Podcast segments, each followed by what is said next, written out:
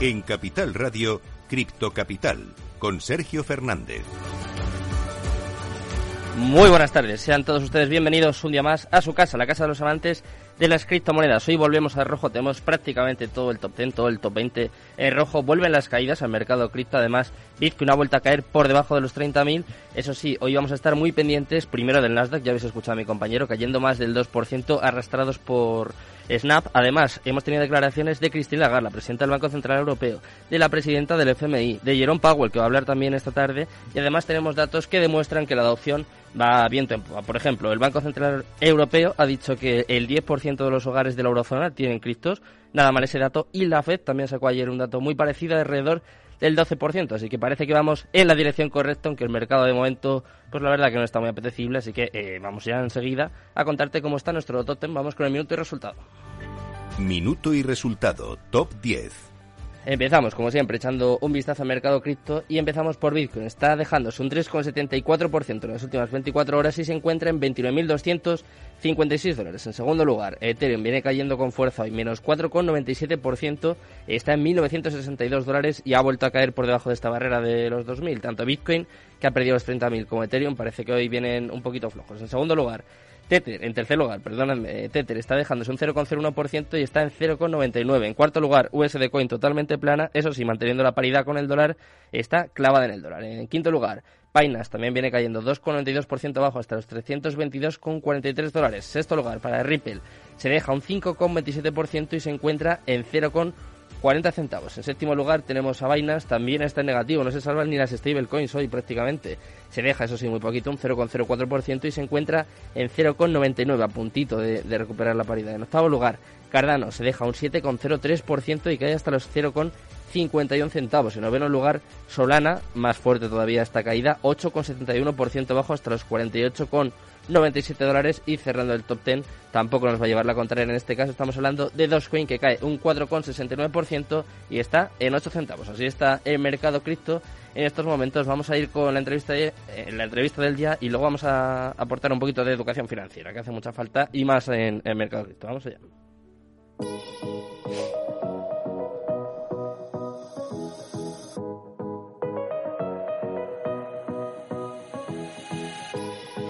Bueno, pues vamos a intentar poner un poco de luz en estos días tan oscuros, tan tenebres, en los que el mercado cripto parece que no pinta del todo bien y tenemos aquí uno de los mayores expertos en Bitcoin y en el mercado cripto del país. Tenemos con nosotros a Sergio Valenzuela de Nuevos Inversores, con el que vamos a analizar un poquito el estado del mercado. ¿Qué tal estás, Sergio? Buenas tardes. Buenas, ¿qué tal? Un placer estar con vosotros otra vez. Igualmente, igualmente. Un placer volver a contar contigo aquí en el programa. Eh, cuéntame, ¿cómo ves, cómo ves el mercado? Eh, parece que llevamos unas semanitas, ¿no? Un par de semanitas desde que pasó todo esto de Terra, eh, las stablecoins que parecía que se caían. Parece que hay mucho food y se está reflejando en el mercado, ¿no? Que eh, yo creo que es incluso más volátil, ¿no? Que, de costumbre. No sé, no sé cuál es tu punto de vista. Sí, bueno, realmente tendremos que echar un poquito la vista atrás, ¿no? Igual hasta, hasta finales de 2021, que, que es donde, donde hicimos máximo y realmente el precio pues viene corrigiendo, ¿no? Entonces, bueno, pues hemos tenido momentos más de pausa, ¿no? Momentos más laterales, como, hmm. como entre enero y, marzo de este año, ¿no? Y ha sido a partir de los 40.000 cuando, cuando hemos tenido una, una, nueva caída, ¿no? Entonces, bueno, al final es, hay que esperar un poco a ver cómo, cómo se sienta todo. Y, si bien es cierto que ahora mismo Bitcoin se mueve lateral, ¿no? A corto plazo, hmm. entre, digamos que entre los 28 y los 31, ¿no? Digamos.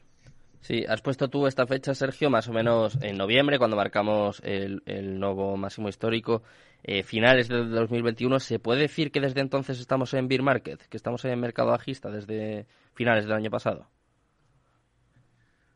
Bueno, realmente la confirmación igual la podríamos tener eh, a principios de este año, ¿no? Cuando, hmm. cuando hemos perdido algún soporte importante y, sobre todo marcaría esos 40.000 dólares y, bueno, la, cota en la que nos encontramos ahora, en torno a los 30.000, pues eh, de perderla pues no sería, no sería una buena señal a corto plazo, ¿no? Hmm. Eh, pues siempre tenemos que tener en cuenta el largo plazo, claro. Hmm. Eh, estamos ya, bueno, ya hemos pasado, ¿no? La mitad del próximo halving, o sea, quedan menos de dos años ya para el próximo halving. ¿En qué estado estamos? ¿Se podría decir que ya está terminando el, el mercado bajista, que salimos un poco, eh, no sé incluso si igual se nos va un poco de las manos, pero decir que este año podemos ver máximos históricos, ¿qué piensas tú que puede pasar un poco en los próximos meses?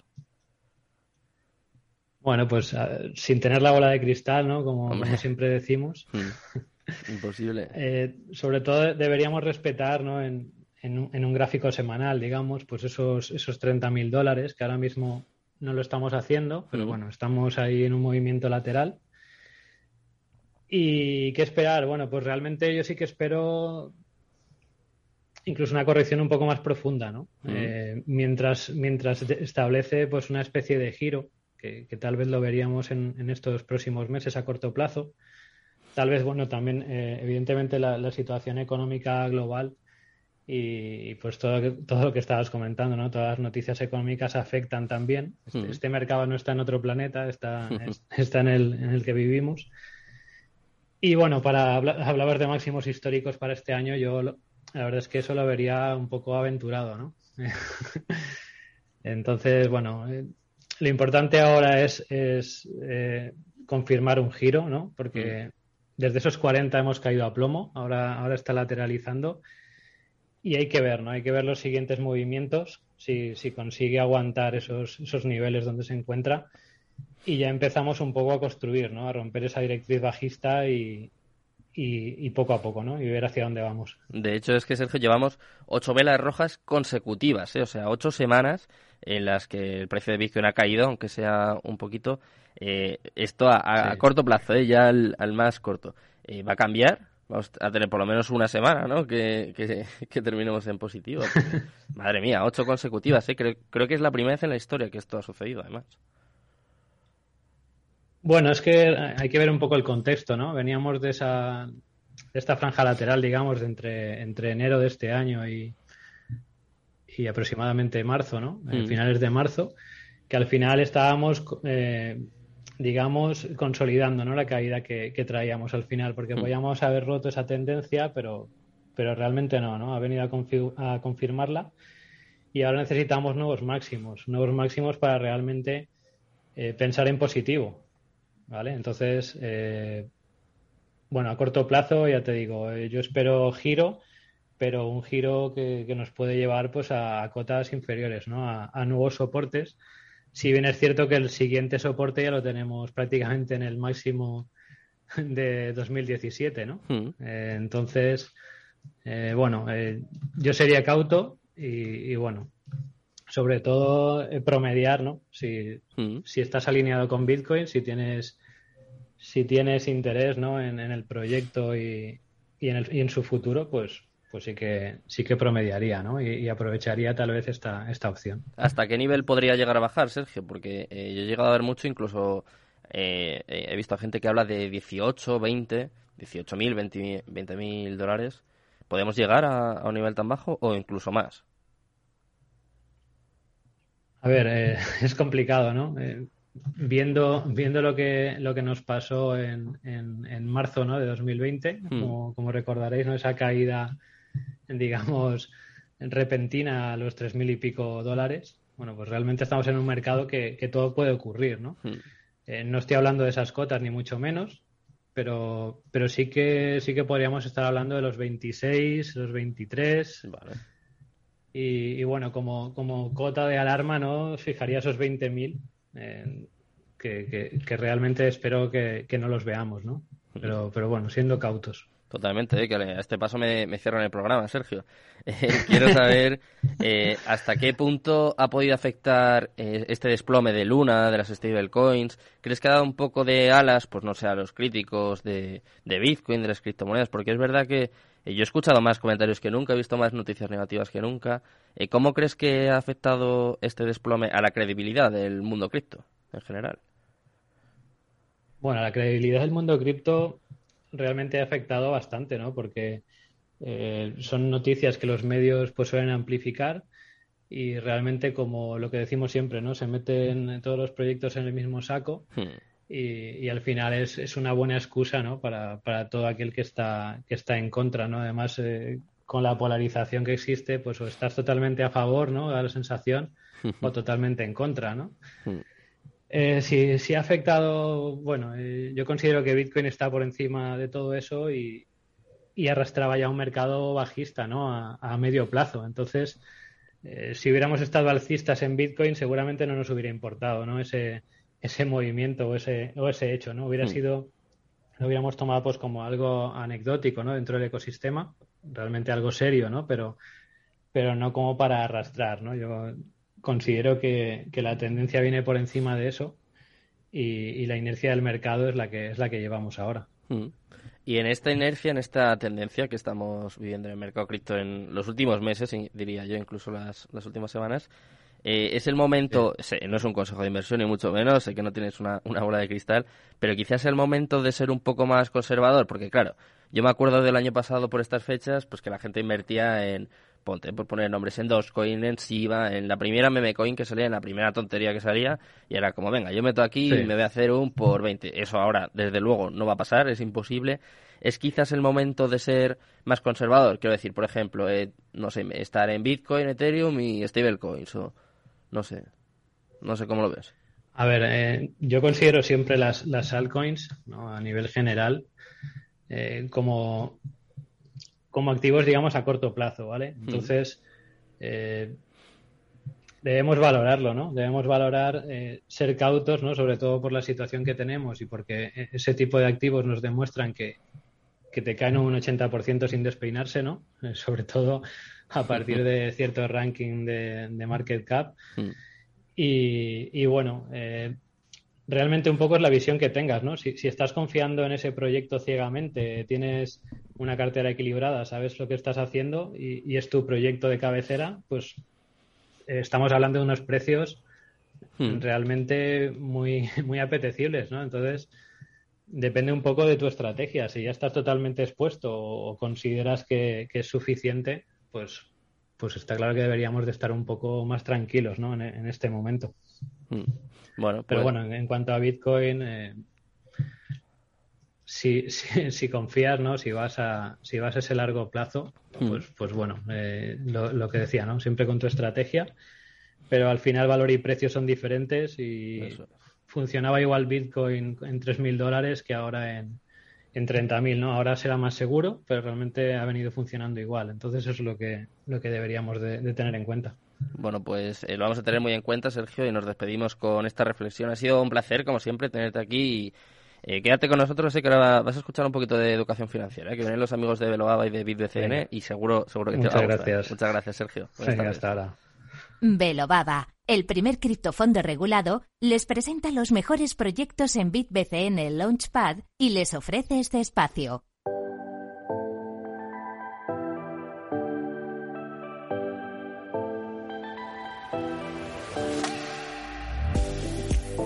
Bueno, pues como todos los martes ya estamos aquí con nuestra sección de educación financiera. Tenemos a Albert Salvani, a Valentín Santamaría, seguro que ya les conocéis de sobra, son de, bueno, pues tanto de Velobaba como de BitBCN. Y hoy vamos a hablar con ellos sobre dónde buscar valor o centrar tu tiempo de investigación en mercados bajistas, como el que estamos viendo, con muchísimo ruido alrededor. Y vamos a hablar un poquito de las declaraciones que comentaba yo antes de Christine Lagarde, de que si su hijo invierte en criptos, de que si no valen nada. Bueno, pues vamos a comentar un poquito todas estas noticias. ¿Qué tal estáis, chicos? Buenas tardes. Hola, buenas tardes, Sergio, buenas tardes. Muy buenas. buenas tardes. Ahí tenéis tanto a Valentín como, como Albert. Un placer teneros por aquí. Eh, ¿Por qué empezamos? ¿Empezamos por Lagarde, os parece? Están calentitas las, las, declaraciones. Ha salido hablando también esta mañana, no sé si lo habéis visto, que no hay que preocuparse, que no hay recesión en la zona euro. No os preocupéis. Está, está todo tranquilo, todo solucionado. Lo habéis visto también. No sé si son peores estas o las del sábado. ¿eh? No, os preocupéis, vamos a subir los tipos de interés por primera vez en 6, 8 años antes de septiembre de deprisa corriendo. Bueno, pero no os preocupéis. Bitcoin no vale nada, Bitcoin no vale nada. ¿El qué? Perdón, Valentín. Creo que ya habla otra vez Cristina y Powell. Mm, sí, luego va a hablar Powell también. Ha hablado también la jefa del FMI, Cristina Georgieva, que ha dicho algo muy parecido a lo que dijo el otro día Christine Lagarde, que aunque Bitcoin tenga el nombre coin, que no es una moneda, ¿eh? que la gente no se piense que es una moneda y que, no vale nada, ¿no? Como decía el otro día Cristina Lagarde. Eso sí, su hijo invierte en criptos, ¿eh? No sé si lo viste después, o sea que no, no le hace hecho, mucho sobre, caso. sobre la presidenta del, del FMI había un tuit muy bueno que eh, re- reproducía estas declaraciones de ella, aunque Bitcoin tenga el nombre coin, no es una moneda, Hmm. y respondía que aunque el Fondo Monetario tenga la palabra monetario, tampoco tienen ni idea de política monetaria. Entonces, pues bueno, las dan, las toman, ¿no?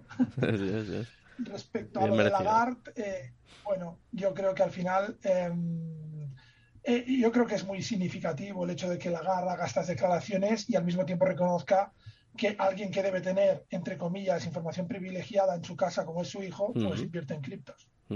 Creo que es eh, muy Yo aquí, significativo.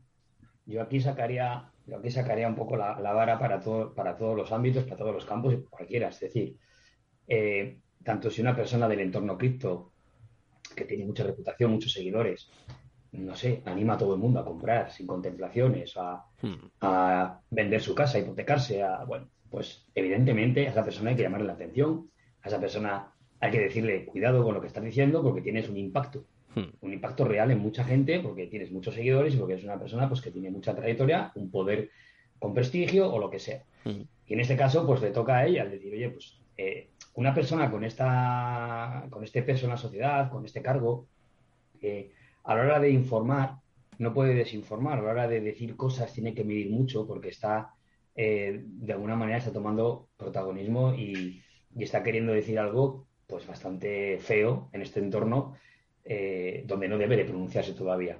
Creo que el mensaje es más claro. Creo que el problema que tiene la Comunidad Económica Europea, el euro en general, es el circuito. Por lo que yo veo dentro de mucha de, de la escuela, de muchas formaciones, de muchos eventos que vamos, con muchísima gente que hablamos, al final te vas dando cuenta de que el euro eh, tiene el circuito diferente al dólar. Es decir, el euro entra, la gente compra Bitcoin, compra Ethereum, compra lo que sea, lo que le guste, y si en algún momento quiere mm, mm, realizar beneficios, quiere protegerse de caídas, lo convierte a moneda estable, que es con la paridad a dólar. Claro. El euro no vuelve muchas veces otra vez por donde entró. Volverá, pero vuelve en muy, poca proporción en cuanto a cuánto sale. Y ese es el problema que tiene el euro, ese es el problema que están viendo eh, los grandes estrategas financieros, el Banco Central. Están viendo que el euro eh, es un activo eh, que sirve para el consumo, no vale para el ahorro, incita al consumo y encima se está utilizando en un entorno donde si entran mil euros, vuelven 30. El resto se queda en dólar o en estable o en cripto. Entonces, Mm. yo creo que ese es un problema bastante más gordo. No había llegado a pensar Sí, eso, ¿eh? pero es verdad que se queda rezagado el euro en, en este caso. Sí, aquí hay un par de cosas sobre lo que ha dicho Valentín. Lo primero es esto, es decir, claro, ¿quién tiene la culpa de que no haya stables eh, ligadas al euro? Hombre, pues igual si incentivaran más esta actividad, pues igual el resultado sería distinto, porque sé que se han hecho varios intentos, pero no han acabado de fructificar, eso por un lado. Y, y por otro lado, hay que ver las declaraciones de Lagarde en toda su dimensión. No olvidemos que esta solo es la primera parte de la declaración que hace. La segunda parte es cuando te dice que cuando haya un euro digital sí que será bueno porque estará respaldado por el BCE. Es decir, ya no se está colocando la CBDC, ¿vale? Sí, sí. que es realmente el auténtico objetivo que tienen ahora todos los bancos centrales.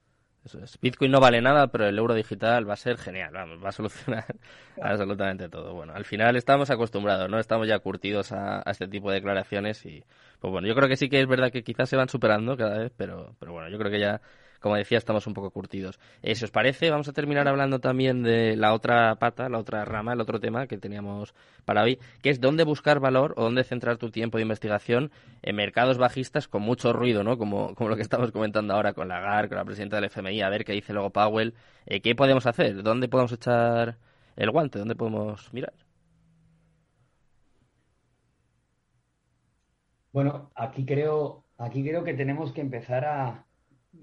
Creo que de- de- de- debemos de empezar, no está mal dicho, creo que debemos de seguir en la tendencia, en la dinámica, a- más allá de invertir, y más con lo que ha sucedido con Luna, por ejemplo, ¿no? Más, de- más allá de invertir en un proyecto, eh, hay que seguir invirtiendo eh, un poco en talento. Hay que ver dónde está el talento, ver qué en qué se está poniendo el foco, qué se está innovando, que realmente, realmente qué caminos van a converger con blockchain y van a potenciar todo lo que se está haciendo en blockchain y se potenciarán pues esos eh, esos, mm, esas startups, esos, proyectos que están eh, innovando alineados pues con la realidad virtual, con la realidad aumentada, la inteligencia artificial, la robótica, por ejemplo, que va a ser en los próximos 10 o 12 años va a ser bastante, bastante presente en todas nuestras vidas, en los, en los, en los centros comerciales, en las cadenas de super, en, en, los sitios de comida rápida. Vamos a ver cómo la robótica va a tener mucha presencia en la producción, en los pagos, en muchas cosas, porque se está innovando, se está implementando, ya se están haciendo pruebas piloto. Entonces, tenemos que ver dónde la tecnología blockchain busca su hueco de mercado y potencia aún más el servicio de estos factores dentro de un plano digital eh, para no igual nosotros, sino más que nada para estas generaciones que vienen detrás eh, completamente digitales que lo van a aceptar y lo van a entender de otra manera. Y también, por ejemplo, eh, si hablamos en DeFi, por ejemplo, si hablamos en finanzas descentralizadas, tenemos que enfocarnos en la liquidez. La liquidez es importantísima, es vital. Tiene que ser una liquidez sostenida, constante en el tiempo, que venga por un modelo de negocio eh, sano, por un, por, un, modelo de negocio que lo que factura los flujos de caja los está repartiendo entre, los, entre la gente que está eh, trabajando sus estrategias dentro de estos protocolos. Y esa liquidez se tiene que conectar. Creo que van a aparecer nuevos estándares eh, dentro, de, dentro de, DeFi, nuevos tokens con un estándar diferente para poder conectar liquidez, ya no a nivel de token, sino a nivel de bóveda, a nivel de, a nivel de protocolos en general. Es peligroso porque conectamos muchísimo, conectamos muchísimo dinero y ya vemos lo que sucede a veces en este entorno, en este sector, con los pool, con, con estos fallos en los smart contracts. Pero creo que por ahí debe de ir un poco Ah, tenemos que empezar a leer, tenemos que empezar a consumir recursos, a viajar, a estar en este tipo de eventos para hacernos una idea de dónde tenemos que poner nuestro dinero, creo que a tres o cuatro años vista. Hmm. ¿Qué opinas tú, Albert? Muy rápido, ¿eh? tenemos un, minuto más o menos. Eh, ¿Dónde podemos encontrar oportunidades o valor? Un poco como decía Valentín, en la tecnología, en el proyecto. Sí, yo creo que ahora veremos una evolución de lo que es la inversión en criptoactivos. Y me explico. Eh, también lo estamos viendo nosotros pues desde el Launchpad, ¿no? Hmm. Yo creo que ahora empezaremos a ver una evolución que irá dirigida a proyectos que tengan eh, una aplicación directa en la economía real. Es decir, sí que habrá proyectos DeFi como hay ahora o proyectos de, de criptos pues más digitales, pero empezaremos a ver esas aplicaciones porque también hay, hay, mucha gente, muchas startups que se están dando cuenta del potencial que tiene como, como medio de vehiculizar una inversión con los criptoactivos. Y yo ahí prestaría mucha atención porque van a haber pues, proyectos muy interesantes en los ámbitos en donde eh, pues, la economía tiene puesto el foco, ¿no? desarrollo sostenible, movilidad, todo mm. este tipo de cosas pues son muy interesantes y creo que vamos a ver pues de verdad ahí desplegar el potencial de, de, qué se puede hacer con los criptoactivos ¿no? en ese tipo de, proyectos. Son los que hay que seguir. Al final lo que hay que intentar buscar es valor, que es lo que decía Valentín, ¿no? buscar ese valor a largo plazo. Y yo creo que es una buena oportunidad porque ahora si encuentras ese valor a largo plazo tendrás precios excelentes de entrada, ¿no? Y es un mm. poco la clave. Bueno, pues para todos aquellos que busquen valor, ya saben, ¿eh? lo pueden encontrar aquí en el programa todos los martes con Velo Baba, con BBCN, con Valentín y con ver, Muchas gracias a los dos y muy buenas tardes. Un placer, como siempre. Un saludo, gracias. Igualmente, igualmente. Hasta luego. Me despido aquí de los amigos y me despido, por supuesto, de todos los oyentes. Os dejo ya con Mercado Abierto, con Rocío Arbiza y todo su equipo. Muchas gracias, Alberto Coca, por estar al otro lado. Muy buenas tardes y Cripto Capital, tu demon. Este espacio ha sido ofrecido por BitBCN Launchpad y Velobaba, el primer criptofondo regulado. Capital Radio Madrid, 103.2. Nueva frecuencia, nuevo sonido. Esto te estás perdiendo si no escuchas a Rocío Arbiza en Mercado Abierto.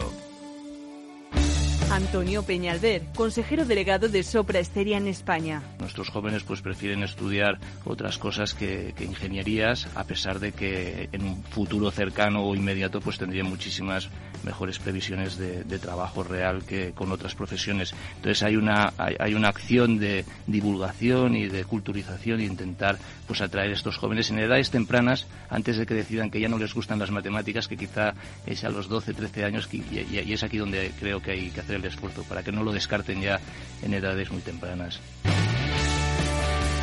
Mercado Abierto con Rocío Ardiza. Capital Radio.